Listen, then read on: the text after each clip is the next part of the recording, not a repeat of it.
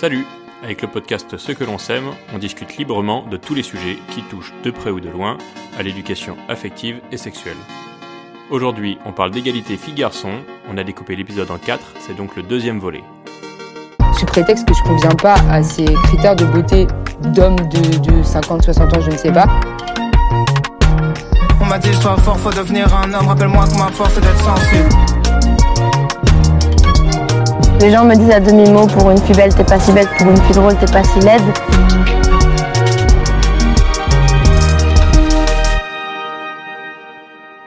Comment est-ce que vous faites pour combattre euh, les stéréotypes euh, dans votre quotidien, dans ce que vous voyez, etc. Parce que le plus simple, c'est quand même de se laisser porter, de rester bien dans la norme, bien dans les stéréotypes, et puis comme ça, au moins, on a moins de questions à se poser. Euh, Je trouve que déjà, les stéréotypes, faut les battre avec soi-même. Parce qu'on s'impose nous-mêmes aussi des stéréotypes pour plaire à la société. Et je trouve qu'il faut d'abord, ouais, c'est ça, se battre avec soi-même en se disant, bah, par exemple, quand tu te regardes le matin dans le miroir et tu dis, oh là là, les cernes que j'ai, bah, au lieu de te dire, putain, je vais mettre tout de suite du correcteur et tout, te dire, bah, en fait, bah, je m'en fous, j'ai des cernes, bah, tant pis, j'ai pas bien dormi, et bah, je vais prendre un café, et puis ça va me réveiller. Et il n'y a pas forcément besoin de se dire, oh là là, j'ai des cernes, ça va être moche, les gens ils vont pas aimer. Bah, tant pis. Je vais pas vider un correcteur à 40 balles pour ça. Euh, ben moi, c'est surtout euh, toujours par rapport à mes frères, enfin par rapport à mon entourage en général. J'ai beaucoup de cousins et tout. J'ai pas beaucoup de filles dans mon entourage, enfin à part mes potes du coup. Euh, bah souvent, quand ça va lancer des petites euh, blagues misogynes, mais un petit peu trop, pas, pas trop dans l'humour, plutôt vraiment dans la vérité, bah je vais savoir aussi leur dire clairement que non, ça se fait pas. Ouais, juste en, sachant en fait s'exprimer et oser prendre la parole, euh, même devant des garçons du coup. Même au début, oui, juste l'entourage, on ne demande pas d'aller parler à des inconnus, de dire euh, t'as dit quoi là parce qu'il a dit un truc dans la rue ou quoi. Bon voilà, ça, ça peut être encore un peu intimidant, mais juste des gens déjà avec qui on se sent en confiance, oser les reprendre sur ce qu'ils disent. Bah, comme Lola, ça va être le travail en fait avec soi-même. Et je sais que moi, c'est par, les- par rapport aux réseaux sociaux. Ma sœur, elle m'a donné le nom d'un compte euh, sur Insta. Euh, et du coup, j'ai commencé à la suivre. Et euh, en fait, elle est hyper. Bah, elle a eu beaucoup de problèmes avant, etc. Et en fait, elle a appris à s'aimer elle-même. Et en fait, du coup, elle, bah, aide toute sa, communi- sa communauté. Et du coup, j'ai trouvé ça hyper bien parce qu'elle nous montre le- En fait, elle est sur les réseaux sociaux en tant qu'influenceuse, mais elle nous montre le, vrai côté, en fait. Enfin, elle nous montre toute sa vie, toute la, toute la réalité, et pas seulement bah, les, les moments qui sont un peu roman, romantiques. Donc, euh, ouais, par les réseaux sociaux, euh, suivre certains comptes aussi qui, qui montrent tout, en fait. Je suis d'accord avec tout ce qui a été dit et d'un point de vue personnel, moi j'ai passé mon BAFA, donc je travaille en centre de loisirs avec des jeunes enfants et donc j'essaye aussi moi, euh, dans le cadre de mon travail, quand je travaille, de... Bah, je suis pas là-dedans de base, mais vraiment de pousser, enfin de dire j'ai deux enfants avec moi, je vais pas les dire au garçon va jouer avec les jeux de construction et à la fille va jouer à la dinette. C'est essayer de voir ça et essayer aussi de de voir les comportements des collègues, éventuellement d'en parler si on se sent à l'aise sur ce sujet. Et je pense qu'il y a une partie qui se joue sur nous-mêmes, et il y a aussi une partie qui se joue sur toutes les générations euh, futures, et que ce soit avec euh, voilà, notre famille ou notre entourage, euh, nos cousins, nos petits frères, nos petites sœurs. Ça, ça se joue dès qu'on peut, en fait. Dès qu'on peut essayer d'agir, il faut pour moi euh, agir comme on peut, euh, à notre niveau. Et puis il y a l'éducation des enfants, mais il y a aussi l'éducation des adultes, je trouve, qui est aussi possible. Même si c'est vrai que nous, en position d'ado, on va plus hésiter à, entre guillemets, corriger des adultes, mais en fait, je trouve qu'il y a tout âge, on peut être éduqué, entre guillemets, et donc être informé sur les sujets, et même hésiter à, à ne pas hésiter à reprendre des adultes, quoi. Dans le respect, toujours. Moi je suis d'accord avec toi. euh, pour l'entour, alors pour les adultes, parce qu'effectivement, bah, en fait, euh, euh, on le dit, hein, même sur des sujets comme le dérèglement climatique, on dit soit on fait on aura besoin de l'intergénérationnel. Donc on a besoin de tout le monde, donc il faut, on a besoin de tout le monde pour changer. On n'a pas besoin de se dire, bon, de toute façon mes parents, c'est trop tard, tant pis, ou autre. Ou alors moi j'ai 30 ans, c'est bon, c'est bon, c'est passé. Il y a un jeune un jour qui me dit, ah, écoutez, euh, truc sur les stéréotypes, c'est gentil, ouais, ça fait 17 ans que je pense comme ça, je vais pas changer maintenant. je me suis dit, waouh, ça va être, ça va être chouette. Euh, moi, je pense à un autre truc, c'est aussi, bah, effectivement, par l'échange, par les proches. Moi, quand je regarde un film avec ma femme, bah, elle me dit, euh, ouais, enfin, là, c'est pas normal ce qui se passe. Et c'est vrai que j'avais pas tilté parce que mon cerveau est pas entraîné à remarquer qu'effectivement, en fait, là, c'est pas normal ou c'est complètement sexiste. et, donc ça aide pas. Mais comme on pourrait échanger avec d'autres amis, là je parlais, quand on parle de, tous ces sujets, on peut parler d'intersectionnalité aussi. C'est-à-dire que les luttes doivent être communes. C'est-à-dire que si je peux subir du racisme en tant que, personne noire, et puis, euh, et puis en tant que femme, eh ben, je peux euh, subir du sexisme. Et eh ben, en tant que femme noire, eh ben, je peux subir un sexisme raciste et qui, euh, ne sont pas exactement la même chose, qui sont assez spécifiques. Là, on est entre blancs pour en parler, donc c'est pas, c'est pas à nous d'en parler. Enfin, c'est à nous de le combattre aussi, mais c'est pas notre point de vue qui est important là-dessus. Mais effectivement, quand j'échange, l'autre jour, échangé avec une amie, on parlait de voyage, etc. Je lui dis, ah, la Bulgarie, c'est extraordinaire, etc. Et elle me dit, bah, je te crois, mais en fait, euh, dans en Europe de l'Est, euh, dans certains pays, moi, je peux pas y aller parce que comme femme noire, euh, ça va être catastrophique, quoi. Et c'est vrai que l'échange avec les autres, et puis effectivement de, cette diversité dans l'échange, et eh ben de se dire, je, je discute pas qu'avec des mecs blancs de mon entourage, voilà, qui sont à peu près de la même classe sociale que moi, bah forcément, je vais jamais voir de problème, je vais jamais voir les soucis, etc. Par les petits trucs du quotidien de ah, j'ai cassé mon tuyau d'arrosage, voilà, des trucs vraiment importants. Donc je vous ai demandé comment faire pour les combattre. Euh, je me demandais quelle énergie est-ce que vous mettiez justement euh, pour combattre, euh, combattre ces stéréotypes, combattre ces questions-là. Vous faites partie de la main violette, comme on l'a dit, donc une asso féministe. et aussi, quelles limites est-ce que vous avez, si vous en avez, voilà, quelles limites est-ce que vous portez à, votre engagement? Je pense que je mets pas mal d'énergie là-dedans quand même, parce que bah, mais même, c'est vrai que quand je regarde un film, euh, je suis attentive au film. Mais aussi, euh, bah, pareil, comme on disait, avec mes parents, je leur dis Oula, c'est un peu bizarre quand même, il n'y a pas trop de consentement, par exemple. Ou, euh, ou autre. là, je sais que nous, avec notre asso, justement, on a fait des interventions dans les classes de seconde pour les sensibiliser au consentement. Donc, ça, ça nous a pris aussi beaucoup de temps de faire la présentation, etc. Parce que c'est nous qui avons tout fait de A à Z. Et, après, c'est vrai qu'il y a une limite au fait que, bah, par exemple, dans la rue, c'est vrai que, moi, par exemple, j'ai tendance à oublier que je fais pas 2m12.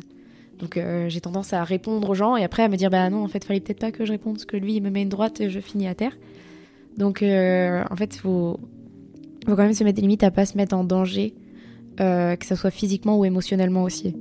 Qu'on peut, on peut aider etc mais qu'au bout d'un moment faut pas se mettre en danger, ouais même psychologiquement, faut pas que ça soit trop prenant pour nous aussi quoi. Je pense aussi que nous, on a commencé avec l'association d'abord en s'engageant et après en créant l'antenne à Nantes en classe de seconde. Euh, là où on avait encore euh, du temps et pas des, des, cours et un bac à passer. Et on l'a bien vu, euh, plus le temps passait, en fait, que bah, avec nos contraintes personnelles, de travail, on avait moins de temps à y consacrer. Mais on, je pense, trouver le juste milieu entre des fois se, avec des gros guillemets, se forcer un peu. Bah, tu parlais des interventions, ça a été hyper difficile à organiser. Euh, tout en, en s'écoutant et en se disant euh, je mets l'énergie que j'ai envie d'y mettre euh, parce que si je, je, suis trop forcée bah, le résultat il va peut-être pas être terrible. Et nous on l'a bien, bien vécu cette année.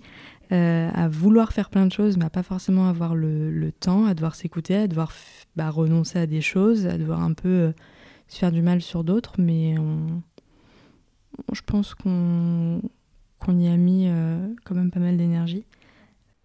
Alors, ce que je voudrais savoir, c'est quel est l'impact des stéréotypes de genre sur potentiellement vos relations amoureuses ou vos relations de couple? Voilà. Est-ce que euh, une fille, ça doit se comporter comme ça dans un couple, un garçon plutôt comme ça? Est-ce que voilà, vous avez ressenti déjà ça? Est-ce qu'on vous a fait des remarques vis-à-vis de ça? Est-ce que vous avez ressenti des choses? Ou que vous avez vu ailleurs Parce que vous n'êtes pas forcément en couple et c'est très bien aussi comme ça. Et, mais c'est pas parce qu'on n'est pas en couple qu'on n'a pas le droit d'avoir un avis là-dessus. Bah moi je vois là ma soeur elle est euh, avec son copain ils ont deux enfants et euh, des fois je vais passer quelques jours chez eux bah, pour les aider avec les enfants et tout s'ils sont encore en bas âge et, c'est vrai que je remarque que euh, c'est toujours ma sœur qui est encore debout alors qu'on est tous couchés sur le canapé, enfin voilà, qu'elle doit aller finir le linge alors qu'elle s'est sa journée de travail. Euh, ça va, elle fait pas à manger. Son copain, il s'en occupe euh, souvent quand même. Mais c'est vrai qu'il y a plein de petits trucs comme ça et elle lui, elle lui fait des remarques tout le temps, enfin voilà. Et il est en mode, bah non, je comprends pas, enfin voilà. Je trouve déjà qu'il fait quand même, enfin, des efforts, entre guillemets, parce que, enfin, il y a quand même un minimum à faire. Mais, enfin, ouais, c'est vrai qu'à chaque fois que je vois ça, je suis en mode, bah, c'est pas normal en fait. Moi, enfin, si- j'étais en couple, j'aimerais pas que euh, mon copain il soit là sur le canapé à rien faire quoi. C'est juste pour ré- un peu sur ce que dit Marie. C'est vrai que on parlait d'aider. Et en fait, euh, moi, j'ai vu ça euh, enfin, dans pas mal de couples. C'est que euh, souvent, le gars, il dit Bah, je l'ai aidé à, faire, à m'occuper des enfants. Non, c'est ton enfant, tu t'occupes de ton enfant. Tu n'aides pas à t'occuper de ton enfant. Ou euh, Non, mais j'ai plié le linge. Oui, mais parce qu'on te l'a demandé trois fois. Et en fait, il y a ce truc de charge mentale aussi, je trouve, qui est hyper important. C'est que euh, tu as souvent euh, la maman ou euh, la conjointe ou j'en sais rien qui doit penser à tout et qui doit dire les tâches. Et en fait, il n'y a pas forcément ce truc d'instinctivement aller passer la serpillière parce que c'est sale. Il y a le est-ce que tu peux passer la serpillière? Alors certes, il le fait derrière, mais il y a quand même ce truc de charge mentale à devoir toujours demander, à devoir tout penser, à devoir euh, faire les sacs, à devoir faire les valises, les machins, les trucs. euh. Enfin, il y a pas mal de charge mentale aussi dans les couples qu'on en fait, qu'on néglige un peu, je trouve. Complètement. Et effectivement, il y a pas mal de ressources à ce sujet. Notamment, il y a une BD euh, très cool là-dessus, dont j'ai oublié l'autrice. Voilà, sur la charge mentale qui donne plein plein d'infos là-dessus. On vous remettra les liens. Euh, moi, je trouve aussi dans les jeunes couples par exemple, euh, le premier truc qu'on va demander, je trouve, à des gens qui se sont mis en couple, c'est est-ce que c'est lui qui t'a embrassé ou est-ce que c'est toi qui l'as embrassé? Nous, il y a beaucoup ça. Enfin, moi, j'ai l'impression qu'il y a beaucoup ça, et souvent c'est c'est lui qui t'a embrassé? Genre, euh, le garçon doit embrasser tout de suite la fille, c'est lui qui doit faire le premier pas, et elle, doit rester là. Donc, c'est au garçon d'avoir cette charge de faire le premier pas parce qu'elle, elle n'a pas envie, ou inversement. Enfin, genre, si c'est elle qui fait le premier pas, c'est bizarre. Et euh, bah, des fois, les garçons, ils n'ont pas forcément envie de faire le premier pas et d'embrasser tout de suite la fille, ou inversement. euh, les filles n'ont pas envie de se laisser embrasser euh, et d'attendre que le gars l'embrasse enfin. Et je trouve qu'il y a beaucoup ça là, enfin, parce que j'y ai pensé, parce qu'on en parlait justement avec des copains et j'ai des amis qui se sont mis en couple. Et la première question, ça a été mais qui a embrassé qui? Et je trouvais ça un peu bizarre.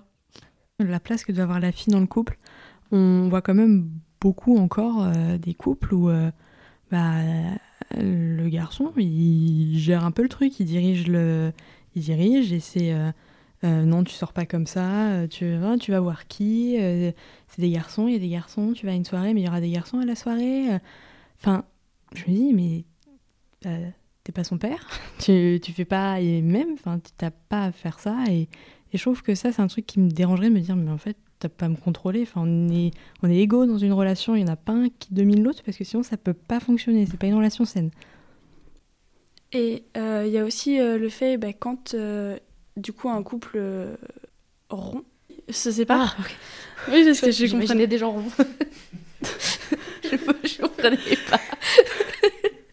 Donc quand donc il y a des couples qui se séparent, souvent on va voir le fait que le gars soit il s'est séparé, c'était en accord, soit c'était lui qui a quitté la fille. Mais ça va pas être non c'est elle qui m'a quitté. C'est très très rare qu'un gars dise ça. Au pire ça va vraiment être euh, euh, oui non mais c'était en accord, c'était mutuel. Mais voilà pour euh, le petit ego, la petite fierté personnelle. Moi, je suis d'accord. J'ai vécu une rupture l'année dernière et c'est moi qui l'ai quitté parce que j'en avais marre. Et, et j'ai appris un peu plus tard par des copains à lui. Enfin, on avait fait une soirée, il était pas là. Et des copains à lui m'ont dit Bah oui, parce que enfin, vous... il a dit dans tous les cas qu'il allait te quitter juste après si tu l'avais pas fait. Et, Enfin, c'est pas du tout. Enfin, quand. C'est très faux. totalement C'est faux. très, très Enfin, C'est pas du tout quand, bah, quand on a rompu, enfin, c'est pas du tout la discussion qu'on a eue. Et quand j'ai appris ça, j'étais en mode, ok, mais c'est un peu, un peu du foutage de gueule. Enfin, c'est pas du tout ce qui a été dit. euh, et c'est ça qu'il va raconter après. Enfin, Ouais, moi, il y a eu le. Bah, ça va euh, depuis qu'il t'a quitté Comme ça, il m'a quitté. c'est moi qui l'ai quitté. Alors, certes, c'est dur, mais du coup, c'est quand même euh, la situation inverse. Pourquoi il y a des gens qui partent du principe que c'est lui qui m'a quitté? Moi, j'ai pas compris sur le moment. J'étais en mode, ok. Je rebondis sur ce que tu as dit, Agathe, sur euh, le mec qui mène la danse, etc. Alors, dans les exemples que tu as trouvés, moi, je trouvais qu'il y avait beaucoup de violence et qui n'est pas normal, quoi. De la jalousie excessive, le fait de contrôler les sorties, etc. C'est de la jalousie, c'est de la violence et c'est pas euh, normal dans un couple. Effectivement, un couple, visiblement, on se met en couple pour partager quelque chose. On se met pas en couple parce que juste parce que tout le monde est en couple et qu'il faut se mettre en couple. Et donc, euh, c'est de la vraie violence et que c'est pas normal si tu dis qu'effectivement tous les mecs, euh, plein de mecs en tout cas font ça. C'est pas normal que les mecs, justement, se donnent ce- cette permission de pouvoir faire ça, quoi. Euh, pour euh, resituer tout ça, notamment parce qu'il y a un couple sur dix euh, en France où il y a de la violence, que ce soit physique ou, psychologique. Et c'est important de, il y, a un outil qui est formidable qui s'appelle le violentomètre, qui est trop bien et qui est hyper adapté, quel que soit l'âge, parce que c'est important dans les premières relations. On n'a pas forcément de référentiel de savoir ce qui est normal ou pas dans une relation. Et ben de se rendre compte, c'est des situations très claires du style fouille dans mes textos ou dans, dans, sur mon téléphone, des choses comme ça. Et donc ça, invite à soit se dire non, c'est bon, ma relation est complètement saine, soit euh, il faut que je me pose des questions ou qu'on s'en pose à deux, parce que ça peut être cool de faire évoluer ensemble, euh, soit euh, fuis, parce qu'en fait, tu, ça va être dangereux pour toi, voire, voire, voire tu vas te faire tuer. Quoi. Donc voilà, procurez-vous le violentomètre, il y en a un peu partout, il y a plein d'assauts qui en donnent, et puis sinon sur Internet, il y est, vous l'imprimez, il est en PDF, voilà. Je voudrais savoir ce que vous pensez de ce cliché. Alors, ça se fait beaucoup avec. D'habitude, les mecs sont milliardaires, mais en fait, il n'y a pas autant de milliardaires sur Terre. Mais c'est toujours des mecs hyper torturés, euh, un peu sombres, qui ont des trucs à régler, etc.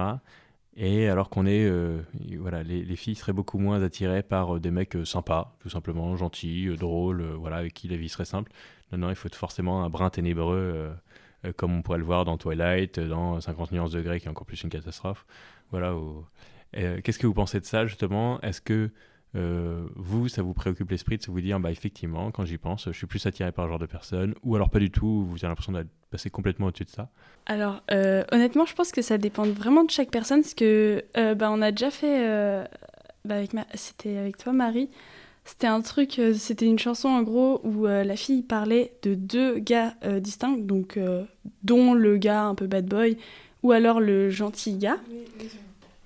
Voilà, et du coup, on a déjà fait ça, et au final, on n'était pas d'accord. Donc je pense vraiment ça dépend juste des personnes, et euh, je pense pas que ce soit la réalité, c'est juste euh, ça dépend de la personne, euh, comment elle le sent. Je trouve qu'il y a quand même aussi, par exemple, moi je lis un peu de livres, et dans la plupart des livres que je lis, c'est quand, quand même le bad boy avec des tatouages, un passé sombre et machin. Euh, alors moi je suis pas du tout là-dedans. Hein. Euh, s'il y a un bad boy qui vient boire qui fait salut, je fais oui, bah, qu'est-ce toi? Je veux pas tomber dans ta mafia s'il te plaît. Euh, moi je suis plutôt genre oui il est gentil, il fait des câlins, il est mignon. pas pas de je t'aime mais en fait je t'aime pas, mais en fait je t'aime. Non c'est chiant. au bout d'un moment c'est bon. C'est pour se faire ignorer tout le temps. Mais c'est vrai qu'il y a beaucoup de filles qui en fait je trouve qu'il y a une idéalisation autour de ça, bah, dans les livres justement, de des mafieux, euh, machin et tout. Et en fait, au final, c'est les plus mignons, les plus gentils, il y a une relation parfaite derrière. Euh, je pense qu'il y a beaucoup d'idéalisation là-dessus, de courir après, euh, pour se, fin, de, de l'ignorance et au final, ça devient un mec super. Il y a tellement une idéalisation autour de ça qu'on se dit que bah peut-être que oui. et peut-être que même les gars se disent que bah peut-être qu'en étant comme ça, les filles vont leur courir après aussi. Je pense qu'il y a aussi ce truc-là de. Euh, il y a une identification des gars qui doivent se dire bah, peut-être que si je suis comme ça, j'aurai toutes les filles à mes pieds, etc. Après, moi, je sais, je vais prendre l'exemple de mon cousin. Euh, qui est très euh, le garçon très très mimi très attentionné mais un peu trop honnêtement moi en fait je pourrais pas mais c'est personnellement mon avis je pourrais pas et lui il a souvent des déceptions amoureuses et euh, souvent, il est là, mais euh, euh, bah justement, c'est un peu ça. Mais c'est parce que, ouais, je suis pas assez musclé, c'est parce que je suis pas un bad boy, machin et tout. Mais en même temps, quand on l'est trop, enfin, quand on est trop gentil, je, suis désolée, mais moi, ça m'énerve en fait. Mais vraiment, enfin, c'est un avis personnel. Après, je sais que, voilà. Mais je pense que les gens partent du principe, ouais, je suis pas un bad boy, ça pourra pas marcher, ta ta ta. Mais il y a aussi le fait, bah, ouais, ça dépend vraiment de chacun. Alors, qu'est-ce qui t'énerve là-dedans? Alors, non, bah, par exemple, il met des stories. Il met, euh, en fait, il est beaucoup trop attentionné, mais à un point où, on se dit, mais en fait, il, va être dépendant de nous. Genre, ça fait vraiment ça. Et là, je vois quand il met des stories au bout d'une semaine qu'il parle avec une fille en mode euh, elle me réconforte, elle m'aide dans toute ma vie et tout. Mais je suis là, mais c'est une pression de fou. Et il y en a beaucoup hein, de, de, de, gars, du coup, gentils comme ça, qui font ça en fait. Et du coup, moi, franchement, ça me fait peur. Hein parce que c'est un peu étouffant et que effectivement ça vous fait porter une responsabilité euh, par rapport à ça. Mais on peut avoir ça aussi. Alors moi, pour le coup, je l'ai plus vécu, euh, bah, vu que je suis un mec hétéro, euh, plutôt avec des, filles, qui effectivement qui manquaient un peu de confiance en elles ou qui avaient un peu, un peu une peur de l'abandon. Et donc effectivement, voilà, il fallait que je sois là à, tous, les, tous, les, coups. Mais je pense qu'il y a quand même une idée un peu merdique, vous savez, le truc, le bijou en cœur où chacun a un morceau de cœur là. ce qui laisserait penser qu'on est ces deux moitiés qui se sont trouvées alors que non, je pense que dans un couple, il y a plutôt euh, deux personnes qui sont entières, qui sont, qui, où tout va bien pour elles. et euh, justement se mettre en couple ben, partagent une troisième chose, mais ne sont pas là dans la dépendance de l'autre et ne sont pas là dans j'existe parce que je suis avec toi. En fait, je trouve qu'il y a, il y a trop gentil et trop gentil. Il y a le, le trop gentil avec plein d'attention, etc. Et il y a le trop gentil, entre guillemets, qui est un peu plus toxique avec le non, mais j'ai besoin d'être avec toi, mais j'ai encore besoin d'être avec toi, mais je dois être avec toi. Et en fait, au bout d'un moment, il y a certaines personnes qui comprennent pas que, bah, certes, on a très envie d'être avec eux, parce qu'on les aime, etc. On les aime très fort, mais on a besoin d'être avec nos amis, on a besoin de vivre du temps hors, en dehors, on n'a pas que eux dans notre vie, etc. Et en fait, je trouve que c'est ce trop d'attention-là aussi qui peut être toxique à force, c'est de rester toujours avec la même personne. Moi, j'ai tendance à ne pas pouvoir rester avec la même personne tout le temps. Et du coup, c'est compliqué, enfin si je peux pas voir mes amis, je sais que très vite euh, je vais péter un câble, quoi. Je pourrais pas. Merci de votre écoute. Si vous aimez ce podcast, n'hésitez pas à vous abonner, à le partager autour de vous et à nous mettre 5 étoiles sur votre plateforme d'écoute préférée. Vous pouvez aussi nous envoyer un message ou nous envoyer vos questions. Vous trouverez toutes les informations en description. À la prochaine!